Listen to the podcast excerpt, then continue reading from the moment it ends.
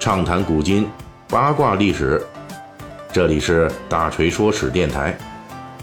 我们的其他专辑也欢迎您的关注。咱们这个《水浒细节解密》啊，最近一直聊这小说里边的僧道故事。本期呢，我们接着去，就聊这个《水浒传》中两个武艺高强的恶人道士——瓦罐寺的飞天夜叉邱小乙。和蜈蚣岭的飞天蜈蚣王道人，虽然说这两位武艺高强啊，但是呢，这俩人谁都没活过一集，那就被梁山好汉给宰了。但是呢，这两个人的来历可谓不凡，而后世印象那更是深远。《水浒传》里边，飞天夜叉邱小乙是帮助生铁佛崔道成在瓦罐寺欺压百姓、劫掠妇女的，并且呢，与路过的鲁智深发生冲突。起初是两人打跑了饥饿状态的花和尚鲁智深，随后呢，鲁智深得到九纹龙史进的补血，这两个都属于梁山好汉中的一流高手，在两人的联手攻击之下，邱小乙和崔道成双双战败被杀，而飞天蜈蚣王道人呢，是在他自己的地盘蜈蚣岭上，那干的也是类似的龌龊勾当，同样遇到了谁呢？行者武松，武松就从这儿路过，发现这人破戒害人。于是呢，就沦为了武松手中的新装备——冰铁双刀的试刀人了。从武艺上来说，飞天夜叉邱小乙和飞天蜈蚣王道人都属于还不错的。在被杀的死亡战中，邱小乙和史进相持了好一段时间，直到鲁智深干掉了崔道成之后前来夹击，这邱小乙才战败丧命，而王道人。更是与武松激战了十多个回合才被宰了。这两个恶道士啊，虽然戏份不多，但是呢，事迹还是不少的。比如两人都是抢男霸女的恶棍，同时呢，又是武艺较高，而且这俩人的外号还非常有趣儿。尤其是这个飞天夜叉邱小乙，《水浒传》中就交代他排行小乙。这里大锤解释一句。宋元时期，把排行老大又俗称为排行小乙。邱小乙的外号非常有意思，因为他出场就是一副道士的装束。但是呢，他的这个绰号呢，却是起源于佛家。这个夜叉也被称为药叉，是咱们比较熟悉的《天龙八部》中的一员。上一期隔壁的大锤说史啊，就是说咱还有另外一个专辑叫《大锤说史》。哎，那么这个专辑里边，我就有一段就讲了，我就讲的这个。敦煌飞天起源于《天龙八部》中的钱达婆和紧那罗，而今天咱们说的这个飞天夜叉邱小乙，他的这个绰号也是《天龙八部》成员之一。所谓夜叉也分为几类啊，包括极恶的吃人夜叉，也包括漂亮的美女夜叉。邱小乙这个造型和表现，那读者只能是往吃人的那一类去归纳了。一个道士绰号叫做飞天夜叉。这事情本身就体现出了《水浒传》的世俗立场，也就是大众视角下，道家、佛家在神通方面是混淆的。至于王道人那个飞天蜈蚣的绰号，按照清代学者的研究啊，则是一种植物地蜈蚣的别称，用在这儿呢是比喻王道人是落草的贼寇。咱们之所以说这个恶道在《水浒传》中很重要，不是因为他俩在剧情方面有多么重要。甚至后世还有学者推测说，鲁智深、史进杀这个飞天夜叉和武松杀飞天蜈蚣，情节类型有雷同嫌疑，甚至可能是《水浒传》作者在成书时接纳了同一个故事的两个演化版本。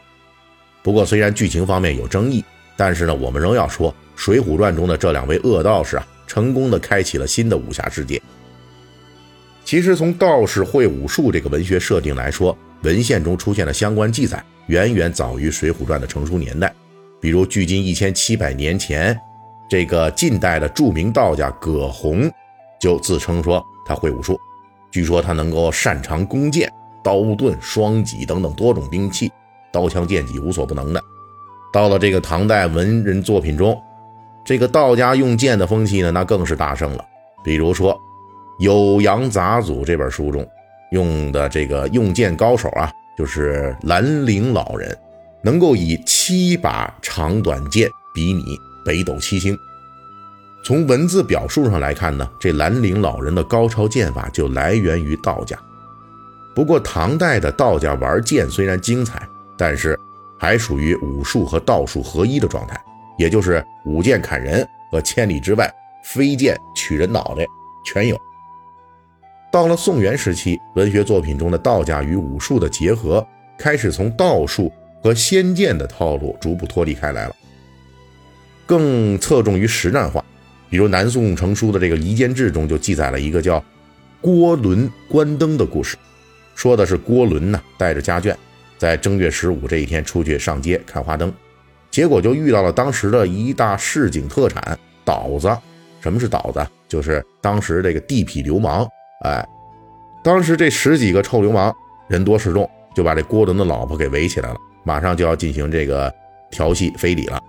而郭伦呢，一个人势单力孤的，只能干瞪眼儿。这时候突然冒出了一个道士，当众就骂这群流氓。哎，然后呢，双方那当然了，一言不合就开干了。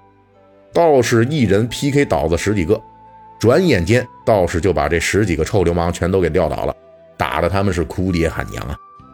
应该说，这个故事的剑侠道士已经比唐代的剑仙模式有了更大的写实特征。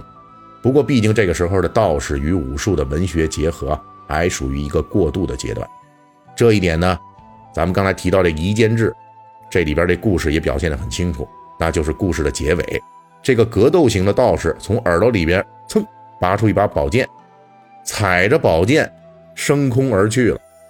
虽然在向实战化过渡，但是依旧保持着剑仙的 style。因此，到了后面成书的《水浒传》里边，我们看到了武艺高强的恶道人，这比起唐宋时期又有了新的文学变化。道士们开始拿刀子格斗了，尤其是《水浒传》里边正面角色入云龙公孙胜和混世魔王樊瑞等人，虽然也善于格斗，但是呢，书中更着力表现的是他们的道术法术。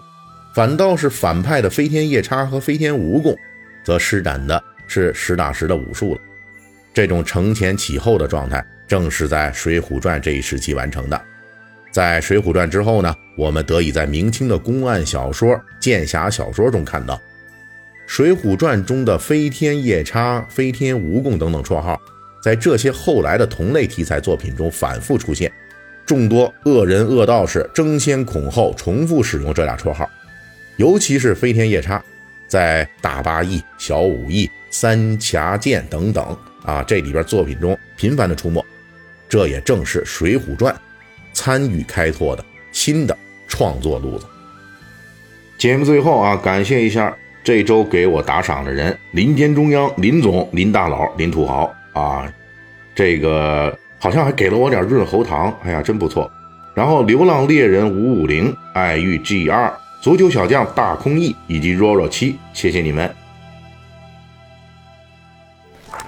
本期大锤就跟您聊到这儿，喜欢听您可以给我打个赏。